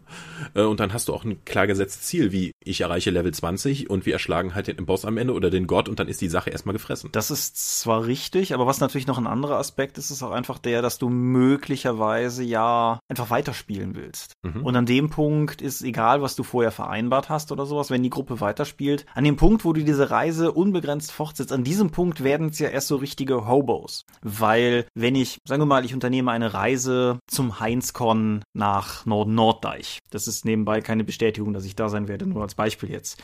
Dann, ich werde da sein. Dann hat die Reise einen Anfangs- und einen Endpunkt nämlich Norden-Norddeich und der Rückweg hat meinetwegen, oder es ist halt Zirkelschluss, weil du am Ende du wieder in Itstein und ich potenziell wieder in Aachen wäre oder so. Der klassische Heldencharakter kommt aber in Norden-Norddeich an, denkt sich, boah, Abenteuer geil, ich fahre direkt zur nächsten Con weiter und ist halt im Prinzip heimatlos, wechselt er halt von Hotspot zu Hotspot und das ist ja, denke ich, der, der große Unterschied. Wenn ein Musiker irgendwo wohnt und irgendwo hinfährt, um ein Konzert zu geben und nach Hause fährt, wird er dadurch nicht zum Zirkus. Wenn er aber in einem Wagen wohnt und von Ort zu Ort Ort fährt und dann irgendwie jeden Sonntag auf dem Marktplatz der nächsten Stadt irgendwie aufspielt, dann halt schon eher. Und ich denke, da liegt irgendwo ein ganz wichtiger Unterschied zwischen der literarischen klassischen Heldenreise und eben den Rollenspielcharakteren. Hm. Ich meine, es gibt natürlich erstmal dadurch Potenzial. Du kannst beliebig dir als Spielleiter Geschichten aus dem Hut ziehen. Du kannst auch zum Beispiel bei einem so unrealistischen Kontinent wie Aventurien mit all seinen Klimazonen und so weiter, kannst halt relativ unproblematisch deine, deine Charaktere in alle möglichen Settings stecken. Wenn du jetzt sagst, wir spielen eine Kampagne, die spielt in, was weiß ich, im Orkland, dann werden die Charaktere und die Spieler halt nichts anderes erleben als Orkland. Wenn du aber sagst, wir reisen von Ort zu Ort, dann kannst du diese Woche in Al-Anfa und nächste Woche in der Charybdik und, und so weiter halt. Dann kannst du halt genau, das ist dann, im klassischen Fantasy gibt es ja diese Themenparkreiche. Das heißt, heute machen wir mal Eisland, danach kommt irgendwie die Orksteppe, dann kommt dann wieder das zivilisierte Mittelreich. Du gehst halt von Themenreich zu Themenreich. Ja. Ja. Aber was hat das mit Verantwortung zu tun? Du hast keine, weil genau. du bist halt niemandem Rechenschaft schuldig. Du bist niemandem Rechenschaft schuldig und du hast auch deutlich weniger zu verlieren. Ich meine, mhm. zumindest in meiner Rollenspielerfahrung, ich glaube in deiner auch, neigen Rollenspielcharaktere dazu, gewisse Packratten zu sein. Mhm. So, wenn man nach fünf Jahren gespielter Kampagne auf die Ausrüstungsliste guckt und sich fragt, warum man noch immer das halbe Huhn da draufstehen hat, dann ist das so das, was ich meine. Aber dennoch lebt dieser Charakter halt mehr oder weniger aus seinem Seesack. Und das ist was ganz anderes, als wenn du zum Beispiel, sagen wir mal, ein Haus besitzt oder gar eine Familie. Ich greife jetzt möglicherweise in einer späteren Medienschau mal vor, aber ich gucke mich momentan nochmal durch die alten Lethal Weapon Filme. Und es ist in den ersten beiden Teilen essentiell wichtig, dass es irgendwann den Punkt gibt, wo es den Protagonisten an die Familie geht. Das ist ein Maß, wie die Schurken plötzlich zu Bedrohung für die Charaktere werden können, nicht für Leib und Leben, sondern für ja im Prinzip alles, was sie sich aufgebaut haben, was einem herumreisenden Abenteuer-Söldner-Typen in dieser Form gar nicht widerfahren kann, weil er gar nichts zu verlieren hat, außer sein Leben. Ja, genau. Deswegen sollte man als Spieler ja auch äh, möglichst keine Hintergrundgeschichte schreiben, wo dem Spielleiter noch irgendwie so grausame Sachen an die Hand gegeben werden, die er irgendwie für eine Plot-Einbindung benutzen könnte, um die Hintergrundgeschichte deines Charakters aufzugreifen. Dann irgendwas, weil Familie, wenn, wenn du da als Spielercharakter deinem Spielleiter sagst, ich habe Familie, ist das eine große rote Flagge, die er weht mit dem Hinweis, arbeite die mal dramaturgisch irgendwie ein. Ich möchte, dass die irgendwie ganz schrecklich behandelt wird, damit ich eine Motivation habe, irgendwelche Dinge zu tun. Ich glaube, das kann für viele Nicht-Spieler-Charaktere, für viele Spieler eine Motivation sein, das eben sich wirklich zu entwurzeln, damit der Spielleiter halt die Dramaturgie nur von außen bringt, aber nicht in deine nicht in deinen Hintergrund einbaut. Bei Spielen wie Fate wäre zum Beispiel das, ist genau das Gegenteil der Fall, weil du ja versuchst, möglichst viel Drama aufzubauen. Ja, oder auch zum Beispiel, was ich da ganz interessant finde, ist bei Trail of Cthulhu definierst du zwei Dinge, die mit dem Geisteskrankheitenapparat zu tun haben. Das eine sind deine Pillars of Sanity, das sind so Glaubenskonstrukte, irgendwie so mein Charakter glaubt an die Rationalität der Wissenschaft, mein Charakter glaubt an das Gute im Menschen, sowas in der Art, aber du hast auch Sources of Stability. Sources of Stability sind explizit Menschen. Menschen, die dich erden, Menschen, die dir Rückhalt geben, Menschen, die dadurch natürlich das Fadenkreuz schon auf der Stirn haben. Mhm. Ja, das ist, glaube ich, dann die Unterscheidung zwischen dem erfolgsorientierten Rollenspiel, so in der Schiene von Pathfinder, wo ich immer versuche, einfach immer besser zu werden. Da könnte es hinderlich sein, wenn ich mein Spiel, wenn ich halt dem Charakter eine gewisse Wurzelung im Hintergrund gebe, weil die dann halt gegebenenfalls gegen mich verwendet werden kann, aber ich versuche ja so gut wie möglich zu sein. Wohingegen in erzählfokussierten Rollenspielen wie Fate oder so, das ja natürlich sehr viel attraktiver ist, die entsprechend mit solchen Problemen auszustatten, weil der Spielleiter das aufgreift, weil du dieses Drama ja als Spielziel hast und nicht besser zu werden. Ja. Wobei das NSC-Beispiel sogar noch eines ist, was nicht mal erfordert, dass die Spieler ortsgebunden sind. Es ist ja durchaus auch möglich, dass die Spieler vielleicht Schützlinge haben. Das ist so ein, so ein Trope, was unsere DSA ja das Feuersrunde so ein bisschen hat, wo mittlerweile jeder einzelne Charakter sich noch irgendein NSC angelacht hat. Der Magier hat halt einen Schüler, den er ausbildet. Sowas halt in der Art. Die Sibylla hat eine geistig offensichtlich angeschlagene Frau mitgenommen, weil sie sie, wo sie sie gefunden hat, nicht lassen wollte und die versucht unterwegs so ein bisschen die wieder aufzupäppeln. Das sind natürlich auch Angriffspunkte, natürlich. Nur in dem Fall halt zumindest noch welche, die man mitnimmt, sodass der Reisecharakter der Kampagne stärker noch ausgeprägt bleibt, aber dennoch ein Punkt von Angreifbarkeit, aber auch einfach von Ausgestaltung da ist. Weil sollte ja nicht vergessen, es geht ja hier nicht nur um die strategische Abwägung, wie angreifbar einen Charakter macht. Es führt ja auch zu einem ausgefeilteren Hintergrund, wenn man Leute hat, mit denen man interagieren kann, außer seinen anderen Murder-Hobos, mit denen man durchs Land zieht. Ja, Verantwortung. Wir hatten es eben schon mal angesprochen, dass die Charaktere ja im Verlauf ihres Abenteuerdaseins jede Menge Macht, Kampfmacht und auch Geld ansammeln. Interessanterweise werden sie damit innerpolitisch innerhalb der Welt, aber selten zu Zielen. Weil wenn jemand, wenn, stell mal vor, du wärst der Herrscher eines Landes und du weißt, hier zieht gerade hier jemand durch, der kann Drachen erschlagen. Und der hat irgendwie genug Vermögen dabei, um eigentlich mein Reich auch aufkaufen zu können, so nach den Regeln. Das Beste, was dir einfällt, ist, ich habe da hinten ein Monster gesehen, hier ist ein bisschen was von meinem Gold, geht dahin. Könnte das so, wenn, wenn du eigentlich drüber nachdenkst, ist die Beschaffung von Aufträgen durch einflussreiche Leute aus der Gegend nichts anderes als ein Ablenkungsmanöver in der Hoffnung, dass die Heldencharaktere halt nicht die Kontrolle übernehmen.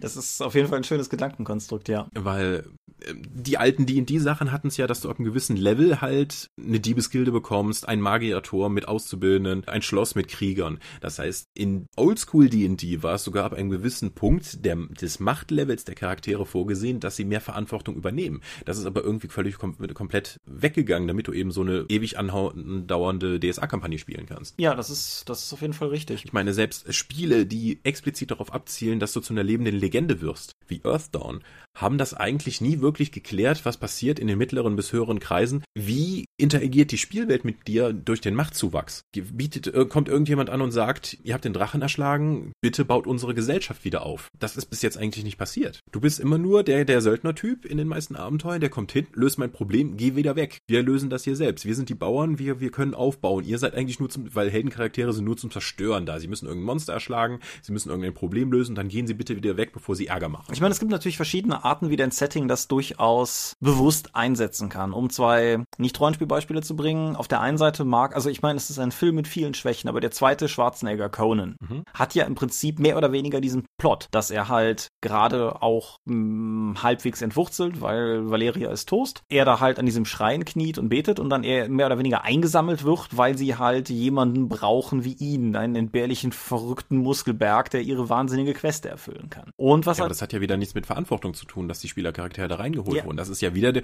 wir suchen uns einen Mörderhobo. Ja, ja, lass, lass, let, let me finish. Okay. Dann hast du ah. zum Beispiel sowas wie die, wie die Witcher-Reihe, die ja auch mehr oder weniger darauf basiert, weil du hast halt so einen wie Geralt, auch wenn die Bücher ja eine Art Metaplot entwickeln. Geralt wandert halt von Ort zu Ort und erschlägt Viecher. Die frühen Witcher-Kurzgeschichtenbände sind alle noch mehr oder weniger das. Und was du halt, genau, da wollte ich halt drauf hinaus, was du halt auch bei dem merkst, diese Geschichten gaukeln dir zwar zeitweise vor, dass es um was geht, aber um das Conan-Beispiel zu nehmen, wenn am Ende dieser schreckliche alte Gott erweckt wird, wenn wir dem Film mal abkaufen, was er da zeigt, mhm. könnte er halt einfach gehen. Ja. Und das funktioniert in einem Sword and Sorcery Setting halbwegs noch, weil Sword and Sorcery ja immer auf eine sehr ruppige Art und Weise davon ausgeht, dass es irgendwie keine soziale Infrastruktur gibt oder davon auszugehen scheint. Aber wenn du davon ausgehst, dass du ein kohärentes und irgendwie, ja, nicht anarchistisches Gesamtkonstrukt wie ein Staat oder sowas hast, können solche Geschichten meiner Meinung nach eigentlich gar nicht auf Dauer funktionieren. Ja, Moment. Conan krönt sich doch selbst zum König von Aquilonien. Der übernimmt ja Verantwortung. Ja, aber halt, äh, sagen wir mal, der, der Film Conan ist da noch lange nicht angekommen. Ja gut, aber selbst Conan äh,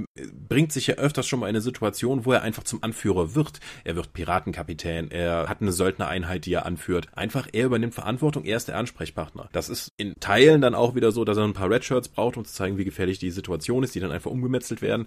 Aber er geht oftmals in Situationen, wo er einfach zu einer Führungsrolle kommt. Und Spielercharaktere tun das in der Regel nicht. Sie, also die meisten Spielercharaktere haben ein Problem mit Autoritäten, weil sie sind ja die Mover und Shaker hier in dem Setting. Was will der Typ mir da vorne erzählen? Und sie weigern sich auch selbst die Verantwortung zu übernehmen und dann irgendwie NSCs mitzuschleppen, weil das immer eine Belastung ist, außer wenn sie halt wirklich nur als Kanonenfutter gebraucht werden. Ja, oder aus anderweitigen Gründen irgendwie ausgenutzt werden können. Ja, ist richtig gut. Was ich an dem Punkt nur kurz einwerfen kann, weil ich es gestern Abend gesehen habe, aber keine Gelegenheit mir das näher anzugucken hatte, das aktuelle Bundle of Holding, das müsste gerade ebenso noch aktuell sein, wenn die Folge ja online geht, hat mit Adventurer Conqueror King ein System im Angebot, das explizit sich auf sowas ausrichtet. Aber da habe ich ehrlich gesagt überhaupt keine Ahnung von. Ich habe es nur gesehen und dachte, ich werfe es hier mal ein. Es gibt Rollenspielsysteme, die gezielt darauf ausgerichtet sind. Beim Lied von Eis und Feuer Rollenspiel spielst du ja komplette Häuser. Du bist in einer verantwortungsvollen Position und du hast Leute unter dir und du musst auch dich verantworten gegenüber Leuten. Mhm. Und es ist halt ortsgebunden. Du kannst nicht irgendwie rumreisen, um Abenteuer zu erleben, weil du bist Teil eines Hauses und bist dem gegenüber verantwortlich. Rain von Greg Stolze ist ein komplettes Rollenspiel darüber, dass du eben eine Organisation anführst. Das kann von der Diebesgilde in der kleinen Stadt bis zu einem kompletten Reich sein von der Mechanik. Ja, uh, Beyond the Wall ist natürlich auch so ein, so ein Ding, weil es geht ja explizit davon aus, gerade wenn du in die Ferne nicht hast, ist das ja mehr oder weniger, hier ist unser Dorf und hier gehen Dinge. Das ist halt auch direkt ortsgebunden. Und Dinge, die passieren, haben Einfluss auf den Ort, in dem du spielst. Und insofern hast du vielleicht nicht unbedingt eine autoritäre Verantwortung, aber du hast halt schon eine, eine logische Verantwortung für Dinge, die passieren. Wenn hast du mal in einem Rollenspiel sowas wie eine Homecoming-Story gemacht? Also so Herr der Ringe mäßig, so am Ende des kommen wir wieder halt zurück in unser Dorf und dann wird erst selbst bewusst, wie wir, wir uns verändert haben. Weil diese Leute sind immer noch die Dörfler, die leben ihr unbeschwertes Leben, aber ich bin jetzt der harte Typ. Oder überhaupt mal eine Rückbesinnung zu dem, wo die Spielercharaktere herkommen. Ich glaube nicht, nein. Wie ist das mit Vampire oder so etwas? Bei Vampire, so wie ich das verstanden habe, ist ja auch kein Roadmovie-Rollenspiel, sondern du bist in einer gewissen Stadt, da bist du in einer sehr starr strukturierten Gesellschaft unterwegs. Du bist normalerweise ein junger Vampir, es gibt ältere Vampire, die, äh, du hast vielleicht sogar einen Schaffer, der direkte Kontrolle über dich hat, es gibt einen Prinzen in der Stadt und so weiter, einen Fürsten in der Stadt. Wie ist deine Erfahrung da?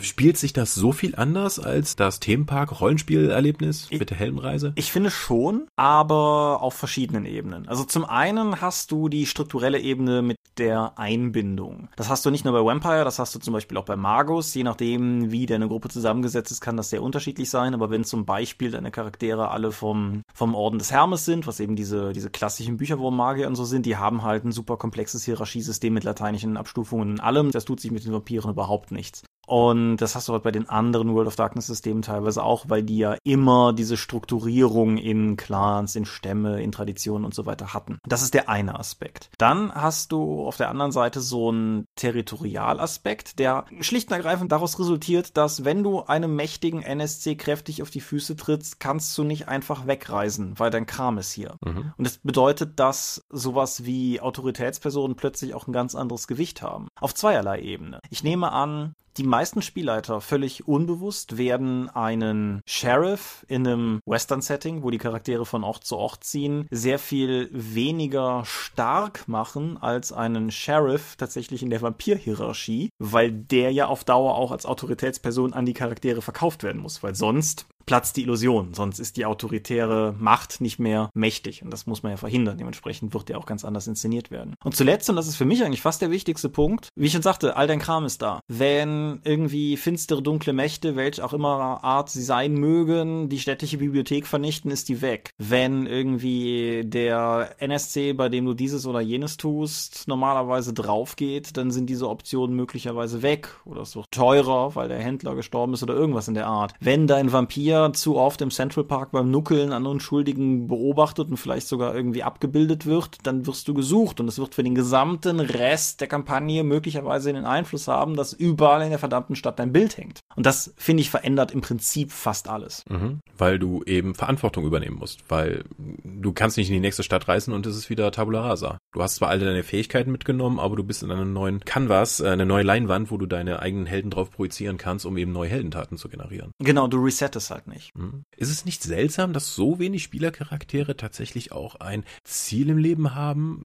auf das sie hinarbeiten, sondern einfach nur Abenteuer erleben, dass sie irgendwann sagen, ich möchte aber einen Magierturm haben und irgendwann kannst du dieses Ziel erreichen und was machst du dann mit dem Charakter? Die anderen Charaktere können ja dann immer noch auf Abenteuer ausziehen, aber dein Charakter wird dann zur Ruhe gesetzt und du startest dann neuen. Ist der, spielst du dann den Auszubildenden, dem sein Sohn oder? Ja, das ist ein interessanter Gedanke. Ich glaube, einer der Gründe, weshalb viele Spielercharaktere keine individuellen Ziele haben, ist, dass das Erstreben von individuellen Zielen eigentlich konträr ist zu den Zielen, die so eine Runde hat. Mhm. Weil wenn das Spiel darauf basiert, dass meine Heldin, diese tapfere Schar von, was weiß ich, den jungen D&D-Schnetzlern durch die Gegend ziehen und spannende Abenteuer erleben, dann entferne ich mich ja selbst aus diesem Spielerlebnis, wenn jetzt mein Charakter plötzlich sesshaft wird. Mhm. Genau. Du kannst ja einfach sagen, ich verkaufe jetzt hier mein flammendes Langschwert plus drei, mit dem Gold kaufe ich mir diese Burg. Ich habe hier sowieso alle Orks in der Gegend erschlagen. Ich erkläre mich jetzt selbst hier zum Herrscher dieser Gegend. Damit zielst du das Spiel ja einfach von ich erschlage Orks zu, ich nehme politischen Einfluss auf eine ganze Gegend. Von den ganzen Regeln, die dann dazukommen, nochmal abgesehen. Ja, oder so, so ein klassischer Plot. Ich meine, das, das führt dann schon wieder ins Abenteuer. Aber wie viele Actionfilme beginnen damit, dass der Charakter ein ehemaliger Söldner, ein ehemaliger Militär, irgendwas ist, der sich zurückgezogen hat, dann aber nochmal in die Sache reingezogen wird, weil Terroristen sein Schiff überfallen, weil irgendwer seine Frau überfährt, was auch immer, sein Auto stiehlt. Und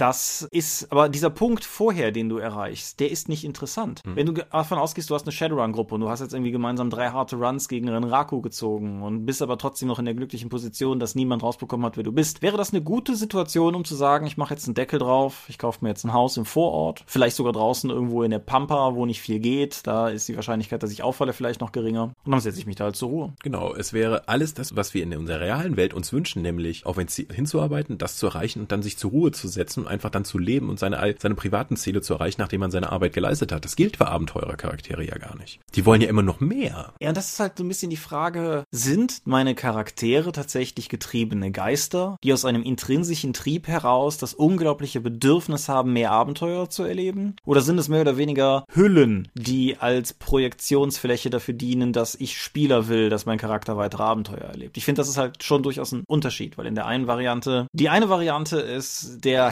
Held, der der potenziellen Geliebten noch einen Abschiedskuss gibt, aber dann eben doch in den Sonnenuntergang davonschreitet, weil er weiß, dass draußen noch mehr Abenteuer auf ihn warten. Der andere ist einfach nächste Folge in einem anderen Ort. Mhm. Das finde ich ist ein Unterschied, zumindestens für die Eigenwahrnehmung. Ja, du, du änderst ja das komplette Spiel, das du eigentlich spielst, indem du einfach dann an einem bestimmten Punkt anfängst, Verantwortung zu übernehmen. Wenn ich jetzt sage, hier, spielen, nehmen wir mal Earthdawn. So, ich habe ein paar Kreise jetzt äh, KRs befreit und so weiter. Ich bin jetzt irgendwie Kreis 5, 6, 7 und jetzt habe ich einen KR aufgemacht, da sind die Leute eigentlich nicht vom Dämon getrieben, die kommen raus und sagen dann, wir kennen diese Welt nicht, bitte helft uns hier eine Zivilisation außen aufzubauen. Plötzlich musst du was ganz anderes in diesem Spiel machen. Du kannst deine eigene Legende damit weiter aufbauen, aber du machst es nicht mehr, dass du dann irgendwie rumziehst und Dämonen erschlägst, sondern plötzlich bist du mit ganz anderen Konflikten dann. Die alten Magier sagen, hier, wir haben damals hier geherrscht, das machen wir jetzt auch und die anderen, die Ork-Gemeinschaft sagte, nee, nee, nee, das lassen wir mal schön. Damals waren wir eure Sklaven. Wir haben jetzt gehört, wir sind frei. Das heißt, du musst plötzlich auf eine politische Ebene gehen, wo du vorher einfach nur Gegner erschlagen hast. Du musst, du hast jede Menge NSCs, mit denen du arbeiten musst. Also die Arbeit für den Spielleiter wie auch für die Spieler wird sich komplett verschieben. Bevor man so eine Entscheidung trifft, sollte man das auf jeden Fall mit der Gruppe beraten, weil man hat sich ja eigentlich irgendwann zum Zeitpunkt mal gesagt, wir treffen uns, um eben folgendes Spielziel zu verfolgen, wie Monster schlagen. Ja. Zur Legende werden. Und irgendwann kommt der Spielleiter und gibt dir halt diesen Brocken dahin und sagt, hier, wir können jetzt den kompletten Spielstil ändern. Klar. Ist dir das schon mal aufgefallen? Hast du das mal gemacht oder hast du einfach so ein Thema durchgezogen? Ich habe das früher, früher, früher, früher ein, zwei Mal gemacht. Halt, im Prinzip genau das. Die, die Gruppe, die begonnen hat, um so ein bisschen wie die Abenteuer von Herkules und Xena zu erleben, plötzlich mehr oder weniger vor vollendete Tatsachen gestellt in Form dessen, dass sie jetzt eben eine Immobilie erhalten haben oder so. Mhm. Und ich habe es umgekehrt auf einer doppelt umgekehrten Art und Weise im Prinzip erlebt. Die DSA-Runde mit den wechselnden Spielleitern vor ein paar Jahren, von der ich hier schon mehrfach berichtet habe, hat irgendwann ein Haus in Gareth erlangt durch ihre Abenteuer und hat dieses Haus mit sträflicher Missachtung genutzt. Ach. Also wenn wir in Gareth waren, haben wir da halt drin geschlafen, aber ansonsten sind wir halt weiter, war ja ein Haus, wird schon auf sie aufpassen. Weil einfach niemand in der Gruppe, es war ja auch mit wechselnden Spielern, es wäre ja durchaus möglich gewesen, dass einer der, der Nächste, der dran ist, mal sagt, ich mache jetzt mal ein Abenteuer mit dem Haus. Aber es war irgendwie überhaupt nicht in der Mentalität dieser Gruppe drin, dass die bleiben könnte. Stattdessen war klar, die geht hm. jetzt wieder irgendwo hin und erlebt irgendwas. Hast du schon mal gemacht, dass du der Gruppe Verantwortung aufgezwungen hast in sowas wie, ja, ihr findet halt in dem Dungeon ein kleines verängstigtes Mädchen und es ist kein Dorf in der Nähe. Ja. Keiner fühlt sich, kein anderer fühlt sich dafür verantwortlich. Wie reagiert ihr? Ja, das auf jeden Fall in verschiedenen Varianten. Beginnend mit der ganzen Prämisse meiner Hunter-Kampagne, dass die Leute ja mehr oder weniger, ja, die Hunter-Kampagne basierte ja darauf, dass sie diesen Obdachlosen trefft, der gleichzeitig irgendwie Anlaufpunkt für Leute ist, die Hilfe bei übernatürlichen Problemen suchen. Das war ja so die ganze Prämisse. Und die Charaktere hätten auch von ihren Charakterhintergründen im Prinzip jederzeit die Möglichkeit gehabt zu sagen, nee, das ist nicht unser Problem. Jetzt, jetzt lass mal gut sein, wir gehen jetzt. Weil die hatten ja auch noch Jobs, die sie teilweise auch verloren haben im Spiel, weil sie sich halt so sehr für den Hauptplot engagiert haben, dass das Privatleben zurück. Also das war da wirklich Thema. Aber sie hätten halt auch einfach sagen können, ich gehe jetzt. Insofern, das war ihnen natürlich aufgezogen durch die Prämisse der Kampagne. Und innerhalb von zumindest einzelnen Abenteuern den Charakteren irgendwie einen Beschützer NSC, also einen zu beschützenden NSC mit auf den Weg zu geben, klar, schon. Wobei ich kein Fan von Escort-Missionen bin, weder in Videospielen noch in Rollenspielen, insofern. Ja. Aber ist es nicht irre, wie du einfach das komplette Spiel umkrempeln kannst, indem du ihnen einfach einen Ort gibst und die Verantwortung darüber? Ja. Wie die Leute dann einfach anders reagieren? Hm. Also ich meine, ich finde, der Punkt, an dem die Fernsehserie Angel sich gefunden hat, wirklich gefunden hat, ist der, wo sie das Hotel kriegen. Einfach, weil ab da hast du diese Homebase, was vorher irgendwie immer so ein bisschen im schwammig war, ab da konnte sich das drumherum bauen. Die Serenity Crew braucht die Serenity, nicht nur. Das ist ein weiteres Mitglied der Crew. Das ist ein weiterer Charakter, das Schiff. Genau, und auf ähnliche Art und Weise kannst du, denke ich, durchaus auch bei anderen Serien sagen, für diejenigen, die sich daran erinnern, das gelbe Haus in Millennium für Frank Black ist essentiell wichtig. Und die Tatsache, dass er dieses Haus irgendwann verliert, ist essentiell wichtig für seinen Charakter. Heutzutage würde das vermutlich nochmal anders ausgearbeitet werden. Die Serie ist ja mittlerweile auch 25 Jahre alt, wenn ich mich gerade nicht verrechne. Oder auf jeden Fall auf dem Weg dahin. Und ja, das ist halt, das ist halt durchaus so, dass, dass da, ja, wie soll ich sagen, es ist identitätsstiftend. Mhm. Wie ist es denn bei dir? Du, du fragst mich die ganze Zeit. Wie, ja. Deine Rundenerfahrungen. Ich habe das durchaus schon mal probiert, glaube ich, aber die meiste Zeit war es einfach nur rumreisen und äh, Abenteuer erleben. Ja, und unsere unsere Warhammer-Runden hatten ja tatsächlich interessanterweise beides. Wir hatten ja, wir haben ja zwei Warhammer-Runden gespielt, hm. die im Prinzip genau sich in diesem Punkt diametral unterschieden haben. Genau, die erste Kampagne war, wir wurden am Anfang entwurzelt und dann eben losgeschickt, um Abenteuer zu erleben. Wir hatten einen großen überspannenden Bogen, aber grundsätzlich sind wir durch die Gegend gereist und haben Abenteuer erlebt. Und die andere waren eben Schüler einer Magieakademie. Und was wir auch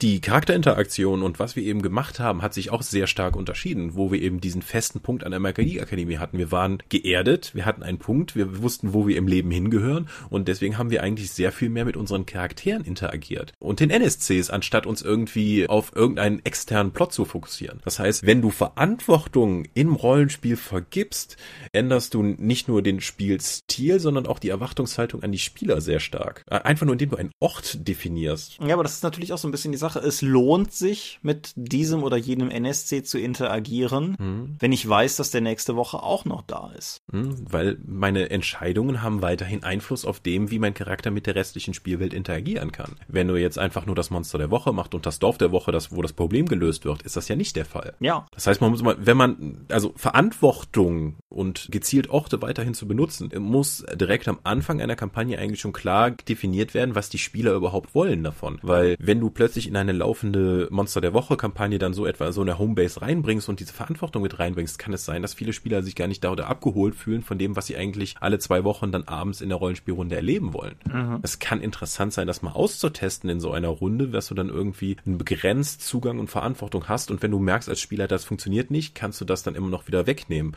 Oder aber wenn du merkst, die Spieler gehen voll darin auf und das ist etwas, was sie weiter vertiefen wollen, kannst du das auch als Spielleiter dann weiter vertiefen. Ja, und es ist natürlich auch noch eine Frage, inwiefern du es machst. Also beispielsweise einen Gedanken, den ich bei der Hunter-Kampagne ursprünglich hatte, war dem Ganzen noch so eine gewisse Wirtschaftskomponente zu geben, dass die mhm. Charaktere halt theoretisch mit dem Obdachlosen-Treff irgendwann pleite gehen könnten. Aber das ist etwas, was ich schon in der Konzeptionsphase wieder gestrichen hatte, weil eine Wirtschaftssimulation einfach nicht zu dem Stil passte, was ich sonst mit der Kampagne vorhatte. Das kann ich verstehen, aber gerade dieses, diese Reichsverwaltung finde ich auch als Metagame nochmal sehr spannend. Die Königsmacher-Kampagne für Pathfinder macht das ja auch, wo du dann deine Stadt nach und nach nach eigenen Bedürfnissen aufbauen kannst. Du kannst auf der Hexfeldkarte halt rumreisen, du kannst sagen, wir machen jetzt Civilization-mäßig, werden jetzt hier Straßen gebaut, damit wir eben uns leichter bewegen können. Der Klassiker, der Keep on the Borderlands, wie hieß es im Deutschen, äh, ja. Ja. Ist ja eigentlich auch nur ein Dungeon Crawler, nur hat halt diese übergeordnete Thema noch mit, das ist jetzt euer Schloss hier und ihr seid jetzt verantwortlich. Ja. Da, alleine nur deswegen, weil das so anders war mit der Verantwortung mit dem Schloss und ihr müsst jetzt hier die Monster drum erschlagen, weil das eure Grafschaft ist, hat das ja bis heute einen legendären Ruf. Ähm, ja, gleiches gilt bei DSA für von eigenen Gnaden. Mhm. Und wie ist das andere mit wehenden Bannern, oder? Genau, das ist die Fortsetzung. Ja. Und aber auch andere, so wie Rabenblut, wo die Charaktere einfach mal zu einer Grandenfamilie werden. Ja, die Herren von Koop. Die Herren von Koop, wo du das ausge wo du es zugelost bekommst, dass du plötzlich in einer verantwortungsvollen Position bist. Es sind immer noch Ausnahmeerscheinungen, aber auch das sind doch eigentlich diese Abenteuer, über die wir bis heute immer noch sehr, sehr oft reden. Vor allen Dingen, weil ich interessanterweise eigentlich finde, dass häufig, das ist aber mal ein Thema für eine andere Folge. Haben wir mal eine Folge über das Reisen gemacht? Ja, ne? Das ist ewig lange her, haben wir. Ja. Aber ich finde halt immer noch, dass Reiseabenteuer in gewisser Weise schwierig zu machen sind, weil die eigentlichen Aspekte des Reisens, finde ich, super schwer zu vermitteln sind. Also als, als jemand, der gerne auch mal längere Strecken wandert. Es ist halt schon irgendwie cool, wenn man, was weiß ich, morgens irgendwo hinsieht und abends da ist oder so. Ne? Das, ich meine, wenn ich wandern will, kann das mit dem Auto im Prinzip auch nachvollziehen. Wenn du halt einfach, was weiß ich, du fährst mit dem Auto nach Südeuropa und siehst, wie die Landschaft sich ändert. Das ist im Rollenspiel super schwierig zu vermitteln. Ja, außer du kannst halt ewig lang nur Landschaftsbeschreibungen machen, aber da kannst du auch den Herr der Ringe vorlesen. Das möchte ja keiner. Ich will ja, ich spiele ja Rollenspiel, um was zu tun, nicht um irgendwas erzählt zu bekommen. Genauso wie. Also ich. Ja, da war deine, damals deine Kritik an dem Abenteuer sehr berechtigt. Ich habe auf einer Drakon mal ein Western-Abenteuer geleitet, was im Prinzip die eher eine Prämisse hatte, dass die Charaktere sich verschiedene Reiserouten entscheiden können und das tatsächlich Impact hat auf das, was sie treffen. Es sich aber im Nachhinein natürlich als völlig, ja, im Prinzip belanglos herausgestellt hat, weil die Charaktere ja keine Möglichkeit haben zu bewerten, was sie nicht sehen, weil sie da ja nicht langreisen. Genau, effektiv sind wir am Anfang, haben wir am Ende auf irgendwelche Leute geschossen, die wir nicht kannten, glaube ich, weil wir einfach es geschafft haben, praktisch alle Events auf der Reise zu umgehen. Ja, ich möchte, ich möchte gar nicht lange über Reisen diskutieren, aber die Sache ist einfach, ich finde, dass Reisen eigentlich kein Format sind, für das sich Rollenspiel als Medium von sich aus anbietet. Man kann es machen, man kann es auch cool machen, gar keine Frage, aber es ist jetzt, also ich finde zum Beispiel ein ganz einfacher, bodenständiger Dungeon Crawl ist naheliegender. Das funktioniert von dem, was du an mhm. Handwerkszeug kriegst, ab Werk erstmal besser. Und deshalb finde Es passiert halt die ganze Zeit was. Genau. Und deshalb finde ich es, und du hast halt völligen Einfluss, weil ich meine, Dungeons mhm. sind relativ, also wenn der Dungeon nicht linear gebaut ist, ist es halt eine relativ freie Sache, weil die Charaktere frei entscheiden können, wo sie lange reisen und sie haben aufgrund der relativ begrenzten Räumlichkeit eine sehr klare Orientierung dessen, wo sie sich bewegen. Bei Reisen nicht zwingend. Wir hatten das jetzt bei der DSA-Sitzung die Woche, wo halt auch irgendwie reist ihr und dann sagst du ja gut, wir reisen bis zu dem Ort und dann nehmen wir hier die Straße darüber, dann müssen wir dann den Fluss überqueren und dann ziehen wir weiter nach Norden. Aber es ist halt im Prinzip unerheblich. Genau, weil du eine komplette Reise, was in unserer Welt ja wirklich aufwendig ist und lange dauert, einfach mit nach zwei Wochen seid ihr da. Genau. Worauf ich hinaus will, ist, es wundert mich, dass feste Locations eigentlich nicht viel früher viel mehr on vogue gegangen sind. Aus genau diesem Grund halt. Es mag daran liegen, dass es, dass das mit dem Resetten auch einfach ein Vorteil sein kann. Klar, Ne? Wenn ich unbeschwert jede Woche ein Abenteuer erleben will, ist es möglicherweise cool, den ganzen Ballast zurückzulassen. Mhm. Wenn ich irgendwie viele willkürliche, abenteuerliche Settings erleben will, ebenso. Ich habe eben mal Xena und Herkules genannt. Die Serien haben das Format ja auch ziemlich vergöttert. So, diese Woche ist Herkules hier und erlebt ein spannendes Abenteuer und nächste Woche ist er da. Mhm. Ja. Also, wie gesagt, der Fokus von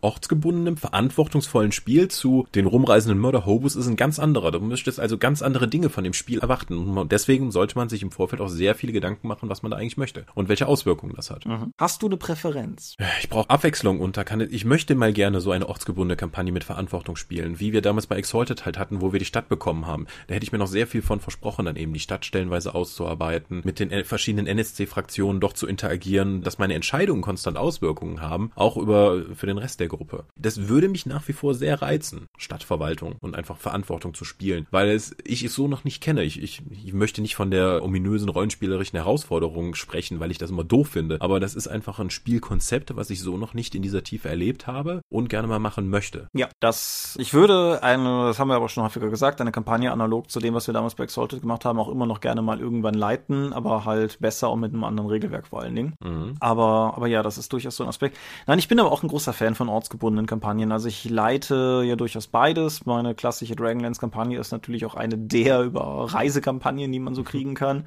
Aber ich merke, dass wenn ich Kampagnen konzipiere, ich eine gewisse Neigung dazu habe, irgendwie zumindest immer eine gewisse, wie soll ich das denn sagen, eine gewisse regionale Konsistenz zu haben. Meinetwegen mögen die Charaktere so mal so ein bisschen reisen, aber dass zumindest, sagen wir mal, die Reiseweiten so kurz sind, dass du nicht irgendwie halbe Kontinente springst, sondern dass du wirklich, wenn überhaupt mal von Weiler zu Weiler gehst, dass du halt immer noch das Gefühl hast, dass du dich in derselben Welt bewegst und dass die Leute von letzter Woche im Zweifelsfall zu Pferd auch in einem halben Tag hier sein können. Und ja, mhm. ja.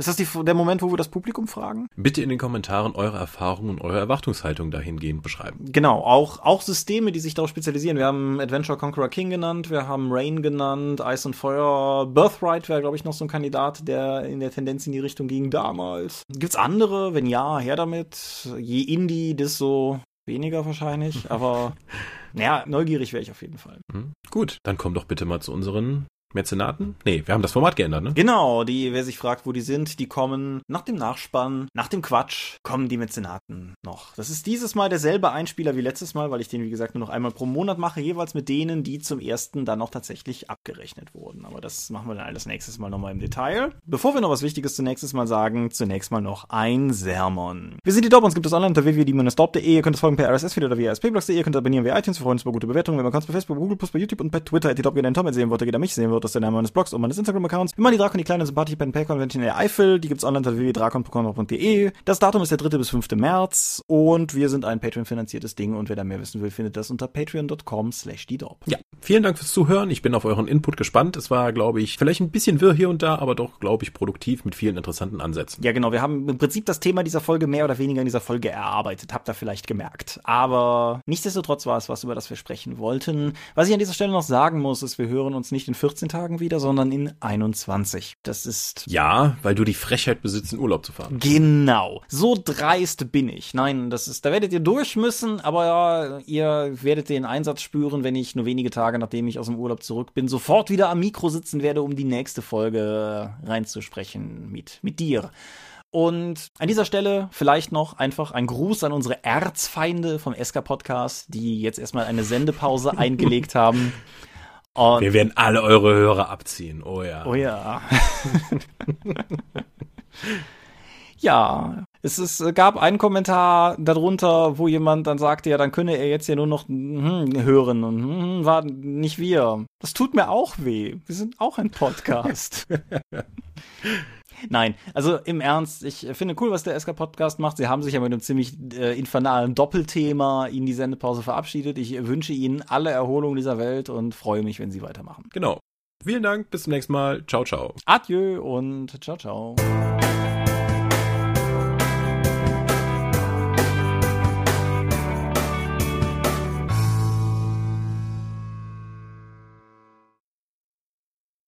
Das hat doch geklappt. Ja. Du hast gedacht, das kriegen wir nicht voll. Hab ich gedacht. Da waren sehr viele interessante Ansätze drin, oder? Ja, das waren mindestens drei halbe Themen, die wir heute hatten. Blöd, Mann. nee, aber war, nee, war wirklich interessant. Ich war auch, wie soll ich sagen, ganz, ganz, bin selber ganz gespannt. Also ich habe ja immer den Vorteil, dass ich das Ganze beim Schneiden nochmal höre und ich denke, da, da ist durchaus was drin in der Folge, ja. Du kannst ja noch was Kohärenz reinschneiden. Das, ich versuche es. Post-Production funktioniert doch so, oder? Aus Ja. Scheiße Gold machen. Ja, das ist bei uns ja nicht nötig. Das stimmt. Ich, Sollen wir trotzdem mal die Aufnahme stoppen? ja, es ist bestimmt noch irgendein Hörer da, der uns zuhört, aber ich stoppe jetzt einfach mal.